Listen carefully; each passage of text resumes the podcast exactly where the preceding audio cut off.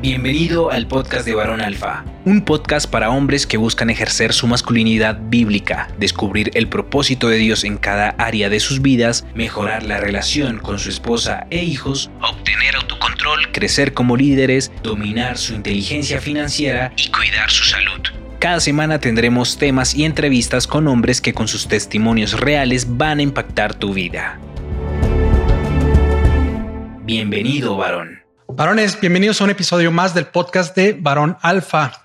El día de hoy eh, es, un, es una entrevista muy especial para mí porque eh, tenemos con nosotros a Mike Richards. Mike es mi pastor de campus en Vino Nuevo El Paso y es el pastor ejecutivo de Vino Nuevo El Paso.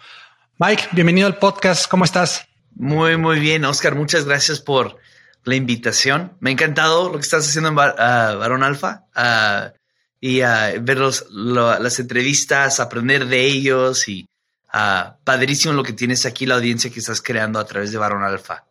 Gracias, Mike. Gracias. Y pues nuevamente gracias por aceptar la invitación. Este, para aquellas personas que, que no son del paso y que no te conozcan, ¿podrías darnos un, un breve resumen de, de quién es Mike, Mike Richards? Va, pues yo vengo de una línea larga de pastores Ah, mi abuelo era pastor, em, es pastor hasta este día. Mi papá está pastoreando, yo pastoreo uh, debajo de él en Vino Nuevo El Paso. Uh, tengo ya más de 20 años en el ministerio y caminando día a día, ¿no? Conociendo un poco a la gente, nuestra comunidad, amando las comunidades donde Dios nos ha puesto. Y también estoy casado con mi esposa Hannah Richards. Ah, que la conocí en Cristo para las Naciones. Ah, para todos los hombres solteros te recomiendo encontrar una chica en el, Instituto Bíblico. Ah, no te creas. Pero nos conocimos en el Instituto Bíblico. Yo antes de casarnos fui misionero en el sur Pacífico por un año, en una isla remota donde todavía viven prehistóricamente. Estaba allá y de ahí regresé para tomar el pastorado de jóvenes aquí en Vino Nuevo y luego eventualmente nos casamos, Hannah y yo. Ah, y ahora tenemos dos hijas, uh, Sofía, que tiene 12 años y está probando nuestra paciencia con toda su adolescencia. Y uh, Ellie, que es una niña chiquita de 6 años, acaba de cumplir 6 ayer. Y ella tiene síndrome de Down y ha sido pues una aventura el ser papá de una hija con necesidades especiales y el aprender en este camino también lo que Dios nos está enseñando a través de la vida. Sí, sí, Hermosa la vi ayer en su, en su, bueno, creo, uh, iban como a Chuck E. Cheese, ¿no? Andaban en, festejando por ahí. fuimos a Chuck E. Cheese. El domingo fue un día bien largo. Mm. estamos comisionando a uno de nuestros pastores a tomar una congregación en Houston. Vamos por él, tuvimos una comida con él después de la iglesia. Ah, y luego rápidamente empacar nuestras cosas, salir corriendo a Chuck E. Cheese y celebrar a Ellie y era padrísimo. Ah, ella quería irse de unicornio y pues se fue de unicornio. Muy bien. Oye, Mike, este, el día de hoy tengo un tema que, que lo platicábamos anteriormente y que es, eh, tal vez puede ser un poco delicado y creo que realmente puede ser de mucho impacto para muchos hombres y es por eso que me atreví a pedirte que habláramos de este tema, porque lo, has platicado con, pues con, nosotros, la iglesia de, Vino Nuevo, con las personas que estamos ahí más cerca, pero eh, no sé si eh, anteriormente lo hayas platicado en, un, en foro más abierto. Pero tú, tú has comentado este, que has tenido básicamente dos matrimonios y lo dices así, ¿no? Eh, sí, sí. Yo he tenido dos matrimonios y, todos nos quedamos así como que, ok, pero con la misma mujer. Entonces, platícanos ¿a qué, te refieres, a qué te refieres con, con esto. Va, pues te cuento mi historia. Ah, yo eh, siempre he sido muy uh, trabajólico. De hecho, son las cosas que yo tengo que cuidar. Soy muy ambicioso. para los que les encanta el enneagrama, yo soy un 3. Entonces, siempre hay una meta por delante que estoy tratando de alcanzar. Y en veces son, son metas, pues muchas veces son metas invisibles que uno se propone a sí mismo. ¿Y a qué costo? Entonces yo me caso y yo era un pésimo esposo. Yo pasaba más tiempo en el trabajo que en la casa. Ah, en un instante ah, podía levantarme y salir corriendo a hacer algo que era referente al trabajo, al ministerio. Y de una manera o de otra, en mis primeros cinco años de matrimonio, yo estaba adulterando con otra mujer y se llamaba la iglesia. Y uh, me mantuve tan ocupado con mi trabajo uh, que mi esposa uh, y yo teníamos una relación pésima. Ella me llegó a llamar en aquel tiempo, decía que éramos roommates con beneficios. Esas son palabras de, de mi esposa. Y es, son palabras, pues digo, si tu esposa te dice eso, necesitas buscar ayuda rápido, ¿no? Sí, sí. Porque no son, no es lo ideal, no quieres ser un roommate con beneficios de la relación.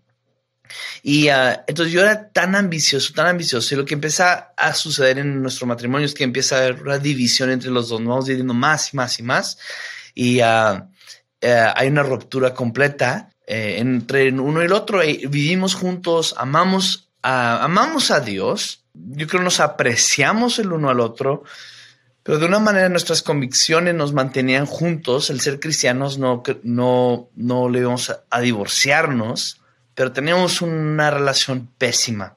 Mm. Y todo culmina en mi ambición y en mi búsqueda de, de dar un paso más. Yo ah, en el tiempo tenía, en Estados Unidos había 10 grupos de jóvenes, con mil o más estudiantes que participaban semana a semana. Entre ellos, uno era el de vino nuevo. Uh, llevábamos fines de semana donde había ah, muchos jóvenes involucrados. Teníamos el, club social más grande de Utah después de la asociación deportiva. Ah, entonces, estábamos bien involucrados en la universidad. Yo recuerdo en aquel tiempo, mi semana se veía algo así. Lunes y martes descansábamos pero miércoles yo me encontraba preparándome todo el día para el miércoles en la noche predicar en UTEP con un grupo de 100 y pico de alumnos. Ah, y luego el jueves estaba yo visitando escuelas secundarias y primarias durante todo el día, ah, haciendo clubs y ah, llevando pizzas y compartiendo el mensaje del Evangelio. Y luego me encontraba uh, los viernes uh, preparándome para predicar con el grupo de jóvenes uh, el sábado. Entonces, viernes había como reuniones en casa y yo iba a reuniones de casa y los sábados preparándome todo el día para tener una reunión sábado en la noche. Y los domingos compartíamos, teníamos una reunión de adolescentes mm. y una reunión de chicos de prepa. Y mm. estaba yo tomando a cargo en el tiempo como de los adolescentes de prepa y bien involucrado.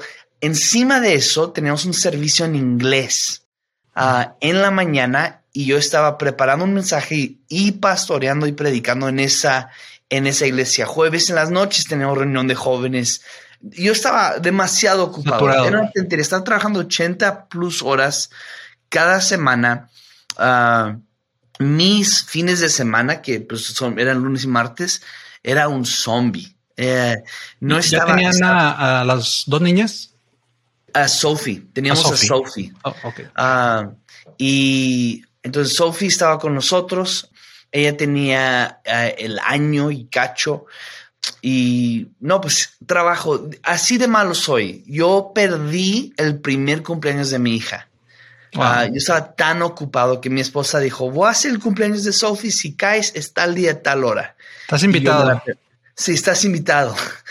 Ah, y yo no llegué. Era horrible. Y yo con la excusa de la bandera de que estoy sirviendo a Dios.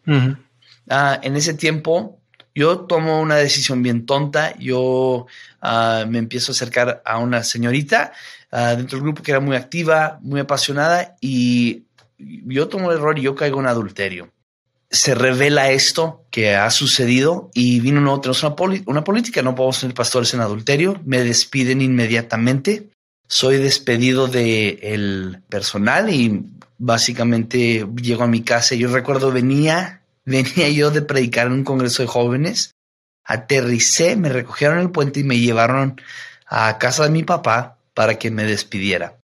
Ah, eran las diez y cacho de la noche, me despide, manejo a mi casa, le confieso a mi esposa, y de ahí empieza, es un remolino de cosas que suceden que yo no recuerdo mucho, pero solo recuerdo a mi esposa, dice, Mike, ah, yo me voy a Finlandia y tú puedes venir si quieres.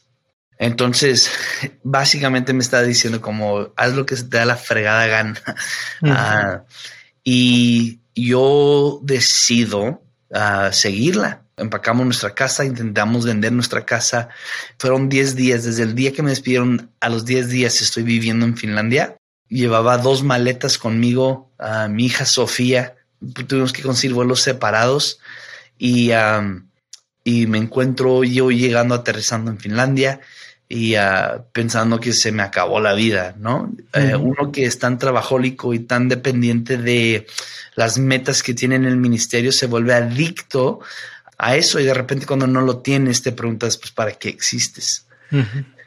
Ah, tuve un increíble pastor, un grupo de pastores. Había dos hombres que entraron en mi vida. Se llama Marcus Lechtonen y Make, se me escapa su apellido, ah, pero uno, los dos pastores de, de Finlandia eran amigos míos por el ministerio, nos conocíamos a través de Hannah y ellos empiezan a caminar conmigo. Yo recuerdo Marcus, de hecho es mi cuñado, y él me dice, mira, eres un idiota, ah, pero no tienes una enfermedad que puedes repartir. Entonces dice, te quiero involucrado en la iglesia, pero no te voy a dar plataforma. Entonces me pusieron a ser el cuate que se encargaba de desmontar y montar los remolques para hacer iglesia. Tenemos una iglesia móvil. Y uh, yo, pues, mi trabajo era desmontar, no era el encargado, era uno de los cuates que movía las cajas, todas las cosas los ponía en su lugar, desmontábamos hacia su iglesia y lo yo me encargaba de empacar junto con un equipo y volver a empacar todo. Entonces él me dijo, te quiero involucrado. Y me pone a hacer eso. Hablando con mi esposa, ella dijo, en aquel tiempo, pues, estás bien con esto y cada 15 días lo hacía. Conseguí un trabajo de seguridad en las noches. yo recuerdo, apliqué en UPS y pensaban es que había estado sentado detrás de un escritorio de más demasiado tiempo y no me quisieron contratar. Mm. Pero la competencia de UPS me contrató para contestar el teléfono en inglés mm. y también estar en seguridad. Yo en las noches era el velador, ah, cuidando el, el estacionamiento y los paquetes en la bodega y contestando el teléfono en inglés para gente que había perdido su paquete en los nórdicos. O sea, tu vida cambió completamente. 360 grados. Sí, digo, de tener un salario apropiado para el, el lugar donde vivía a estar ganando por hora y de ser una persona que podría yo como mover jóvenes a hacer una cosa y poder hacer y deshacer y tener influencia ah, hasta el nivel. Yo, algo que me costó mucho y que me dolió el orgullo ah, era tener que llamarle a e, ese verano. Me habían invitado a predicar en tres de las conferencias más grandes de México para jóvenes y tener que llamarles y explicarles por qué no iba a poder estar con ellos. Entonces, tenía influencia eh, nacional, tenía ah, un buen ministerio, ah, entre comillas, bueno, ¿no? Ah, entre los ojos de la gente lo ve y dice, wow, qué exitoso, un increíble equipo de chicos que trabajaba conmigo, pero era un pésimo esposo. Entonces yo estoy así como, me enteré después, Hannah me dijo que ella hizo que yo volara solo con Sophie, por si ella decidiera ella decidiera divorciarse de mí, en papel se ve que yo metí a Sofía al país. Ella no la secuestró. y, uh, pero entonces yo, yo no sabía esto, ella nunca lo puso sobre mi cabeza. Uh, yo simplemente intenté a restaurar varias cosas. Uno, mi identidad en Cristo, porque mi identidad previamente estaba en mi trabajo y las cosas que yo hacía. Estaba puesto en el éxito, estaba puesto en la influencia, estaba puesto en tener poder. Y ahora yo tenía que restablecerme en que mi identidad está en Cristo. Entonces yo sea pobre o yo sea rico, tenga influencia sobre ah, dos botes de basura en el estacionamiento de esta empresa de paquetería ah, y logística, o tenga yo influencia sobre miles de jóvenes, soy un hijo de Dios y ahí es donde tengo que tener mi, mi identidad. Entonces empezamos a trabajar a um, Make Martiskainen uh, y Marcus Lechtonen. Ellos eh, todos los, todos las, cada semana corríamos juntos y nos rendíamos cuentas mientras salíamos a correr. Y uh, corriendo platicábamos contábamos qué, estaba en nuestro corazón, lo que estábamos sintiendo, lo que estaba pasando ah, en mi corazón. Ellos fueron bien abiertos y se abrieron conmigo de cómo estaban ellos. Era un rendir cuentas a ambos lados y fue tan sano esa relación que eventualmente despierta a mí que yo tengo que ganarme el corazón de mi esposa. Yo recuerdo a mi mamá ah, días antes de irme. Me, me, dijo, Mike, gánate el corazón de Hannah una vez más y uh, llego a, Finlandia y cómo le hago. Entonces yo empecé a hacer todo lo que podía. ¿Cómo era la relación en ese momento? Me imagino que estaba muy seca o, o sea, estaban juntos. Estábamos juntos, nunca nos separamos. Uh, yo recuerdo todo era, uh, todo las, cualquier cosa era como, era una pelea. entonces, algo que no le gustaba a Hannah y íbamos a pelear. Era una hora que llegaba cinco minutos tarde, se iba a enojar y ah, yo tenía que estar muy consciente de mis palabras, mis acciones. Yo era quien venía con buscando el perdón y buscando ganarme de nuevo el corazón de, mi esposa.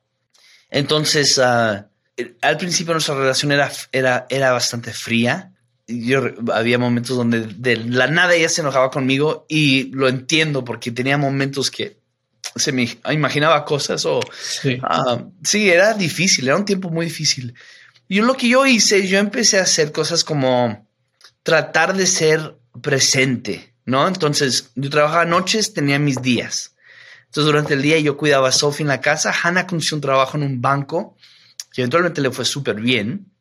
Es muy inteligente mi esposa y ah, terminó en un puesto muy, muy, muy alto en, en, ah, en el banco a nivel nacional pero ella empezó trabajando en el banco, entonces yo me encargaba de ir, llevarla al trabajo, de recogerla al trabajo. Yo me empecé a aprender a cocinar. en el principio ah, visitábamos McDonald's frecuentemente debido a lo malo que sabía la, la, comida que había hecho, pero empecé a cocinar. Me encargué de tener la casa limpia. Ah, hice cosas pequeñas, uh, cosas que yo vi que ella valoraba, puntualidad, uh, el dejarla ella descansar, el reconocer y darle valor por el trabajo que ella hacía. Y eh, básicamente me esforcé en esta área y tratar de ganarme de nuevo el corazón de mi esposa. Y fue como un año después, regresamos, un año y medio después, y regresamos a visitar en un verano. Y estábamos sentados con unos amigos pastores comiendo y ellos nos preguntan cómo están y Hannah dice que por primera vez en su vida ella puede decir que está casada con su mejor amigo. Mm. Que para mí eso era como que ah, mm. vamos bien, ¿no? Hay que continuar este paso. Sí. Porque creo que lo que muchos hacen es que llegamos a una meta y ¡pum! Se acabó, ya terminamos, empacamos producción, vámonos a lo que sigue. Pero el continuar viviendo de esta manera de ser atento y no ser egoísta, no ser, eh, y sobre todo, ah, creo que como hombre tenemos que aprender que nuestra identidad, ah, desde el diseño, no está en nuestro trabajo. Dios creó a Adán y no le dice, ah, vas a labrar sobre la tierra y aquí encontrarás tu identidad. No, nunca le dice eso. Simplemente lo dice, tú vas a estar a cargo de esto, tú vas a sujuzgar la tierra, trabajar sobre ella y, y cuidar de ella pero no le dice que su identidad estaba en eso. Y lo primero que ataca a Satanás es eso, es la identidad del hombre en sentir que ya no tiene una relación con Dios. Digo, si hay alguien aquí escuchando que estás pasando por algo similar, que tu matrimonio está empezando a dar pasos hacia abajo, yo te animaría que lo primero que tienes que hacer es tomar el paso de valiente en decir mi identidad no se encuentra en esa mujer o en ese trabajo o en mis actividades o en mis deportes. Mi identidad viene y proviene solo de Cristo, en que yo soy un hijo de Dios, que Él me ama. Puedo ser yo rico o pobre. Dios es quien me da la identidad. Y si nuestros ojos están puestos en eso, yo no tengo que ser exitoso para sentirme bien. Yo sé que tengo la aprobación de Dios porque hago lo que Dios me ha dicho que yo haga. En Jeremías, el profeta Jeremías está relatando algo que Dios dice y Dios dice, eh, hay dos cosas que, en lo cual yo me complazco. Uno, que me conocieran y segundo, ah, lo segundo es que me, que me conocieras y que me entendieras. Y eso es lo que Jesús quiere de nosotros, que nuestra relación con Él sea sana, porque una vez que eso es sano, tu relación en tu matrimonio, la relación con tus hijos, la relación que tienes con otras personas va a empezar a ser sana. y sí, entonces puede ver que gente ah, te deje en tu vida o personas ah, hacen una, una salida drástica en tu vida. Tú estás bien porque sabes de dónde viene tu identidad. Y ah, puede ser, aunque hay momentos en tu vida donde cosas no están funcionando y tú vas a estar bien, vas a saber, que tengo que arreglar esto pero al mismo tiempo yo sé mi identidad está en Cristo y eso es quien te tiene bien parado para, para poder vivir y tener una vida placentera en Él, ¿no? Claro. ¿En qué momento sientes que empieza este segundo matrimonio con Hannah? O sea, ¿en qué momento dices, ok, ya me di cuenta todo lo que venía haciendo mal, ya me di cuenta que aunque estaba cerca en la iglesia, sirviendo al Señor, estaba lejos de mi identidad en Él. Y empieza esta nueva este nuevo matrimonio con, con tu esposa? No fue un, un como dije, es que un clic, clac, que arrancó, simplemente empezó a hacer y es mi esposa que empezó a usar ese término. Oh. Entonces, lo, lo, increíble de todo esto es como hubo dos cosas que ah, me sorprenden y, y, quiero llorar al pensar de ellos, pero uno fue esto, ah, estamos una noche platicando y yo le digo, y ahora entiendo por qué Dios nos puso juntos. Ya después de casi ocho años de casados, ahora entiendo por qué estamos tú y yo. Y um, ella uh, porque le uno es que yo veo en mi vida, yo veo los, montes y los quiero conquistar, pero tú ves los caminos mm. y uh, yo tengo que aprender a escucharte a ti en cuanto a los caminos porque tú ves los dilemas que vienen en camino que nos pueden estancar y no llegar a la meta. Y por eso estamos juntos. Entonces, todo lo que en las cosas que hacemos es, yo trato de poner mi oído atento a lo que ella está hablando, porque ella entiende los procesos, entiende los pasos pequeños, entiende cómo no atropellar a todos en el camino, porque yo soy, si no pongo atención, lo hago fácilmente. Entonces, comentamos esto y una noche, como unas semanas después, ella dice, tengo un plan. Ahora, para esto yo jamás le había dicho a Hannah, regresémonos a Finlandia, a El Paso. de hecho, en Finlandia tenemos muy buenos trabajos. Hannah está en el teléfono de gente de mucha influencia, el presidente de la mesa directiva de, Shell, las gasolineras, la ah. petrolera, le marca a Hannah, muéveme 6 millones de dólares. Así, ah, ella tenía esa influencia con ellos y, y el poder atender en sus áreas financieras dentro del banco. Tenía mucha influencia y le iba muy bien en su trabajo. Uh, trabajamos en el centro de la ciudad. Yo trabajaba en la Cámara de Comercio de los Estados Unidos. Me iba súper bien. Tenía cenas con el primer ministro de Finlandia, momentos donde podía sentarme con diferentes políticos o hombres de negocio, magnatos del negocio y tener conversaciones y era chistoso porque ellos no conocían mi trasfondo, no conocían mis éxitos, mis fracasos.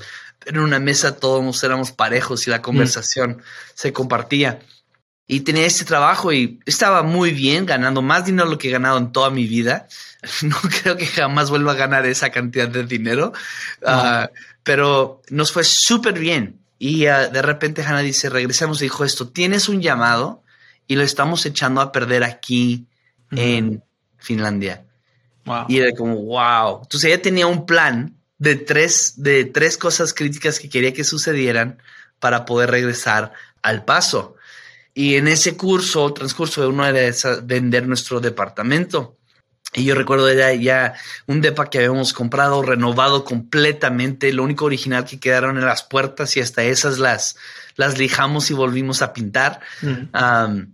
y era un orgullo para nosotros. Ah, e, e, el DEPA era muy bonito, el DEPA. A una persona que trabajaba en una revista de interiores dijo, vino a, ayudarnos en cómo decorar la casa para la venta.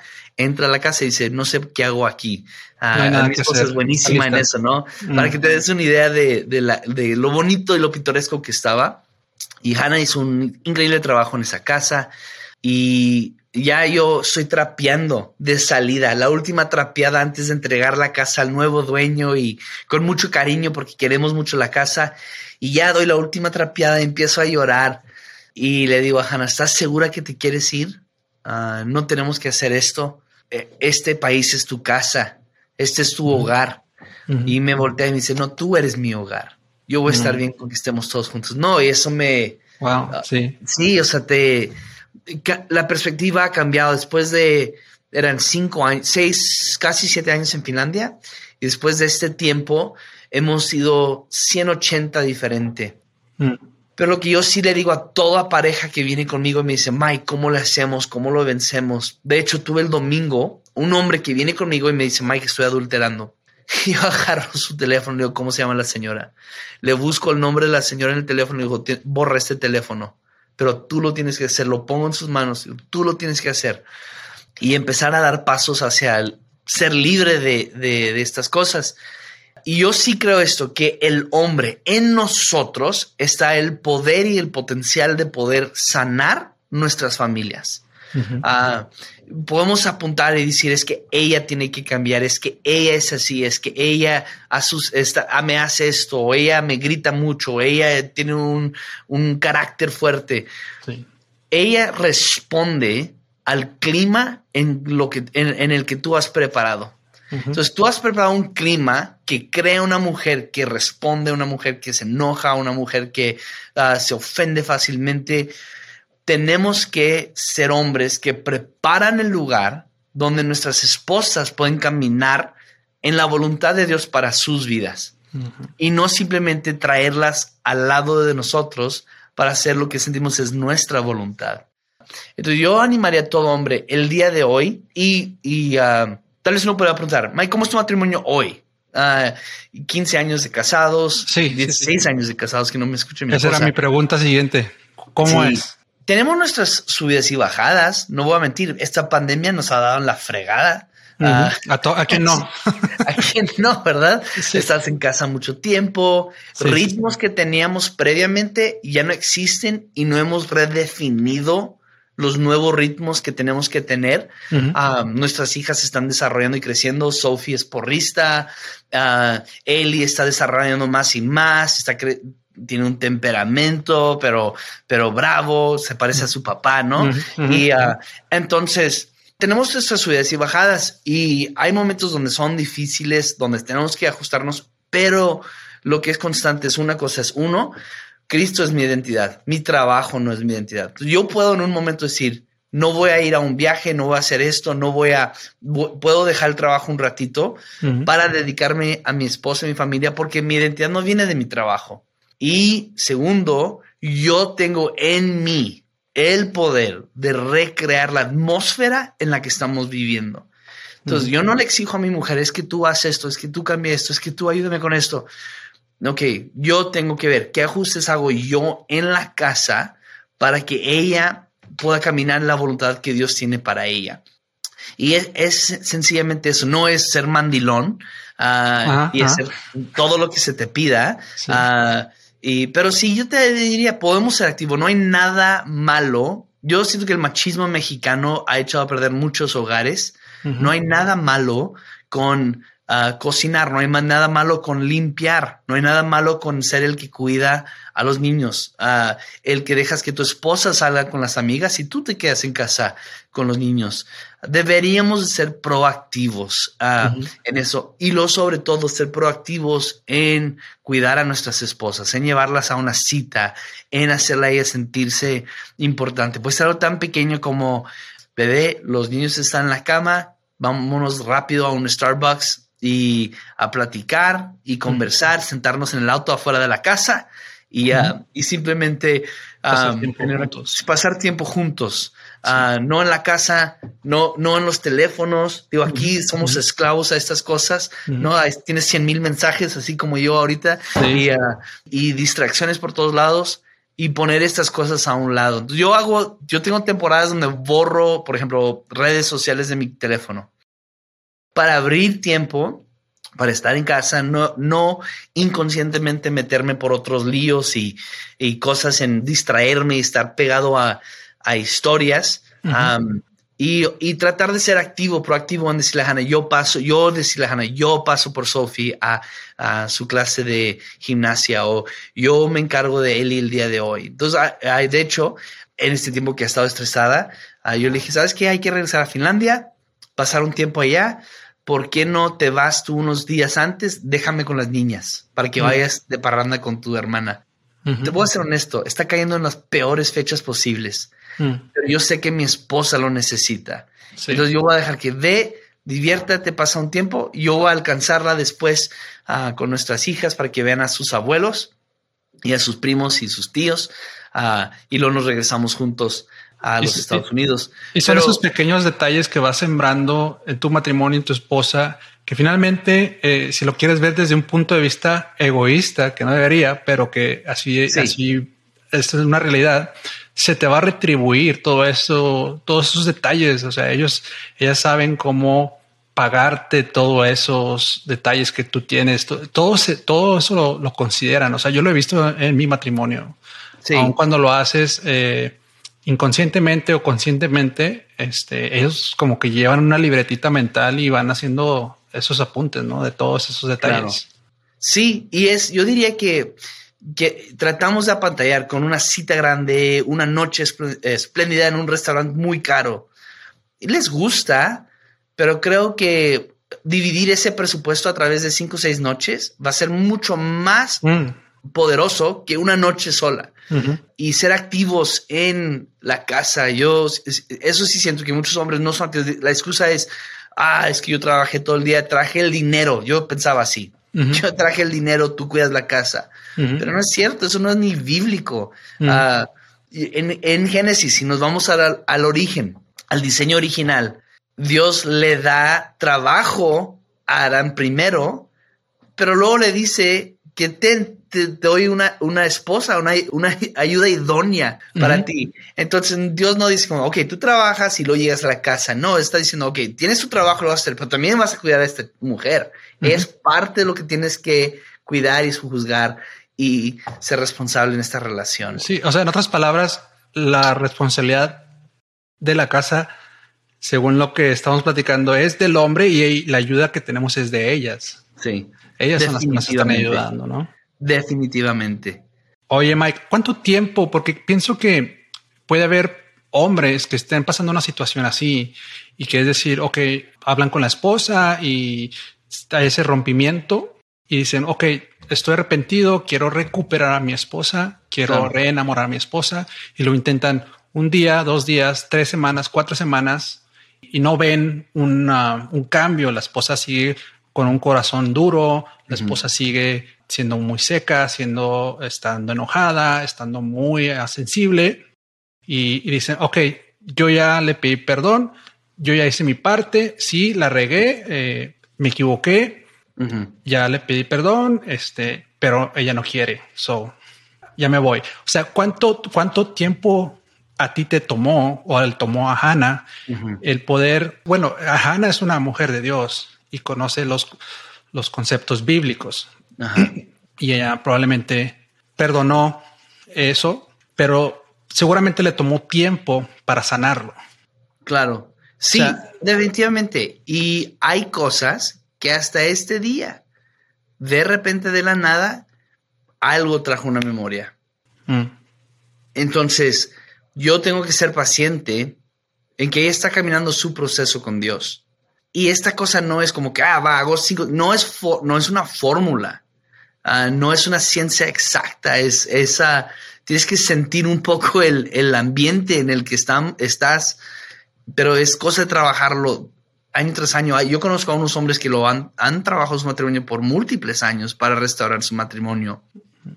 Poco a poco van mejorando y cada vez que mejora poquito hay esperanza. Tienes tus momentos de declive y regreso y donde das cinco para adelante y dos para atrás.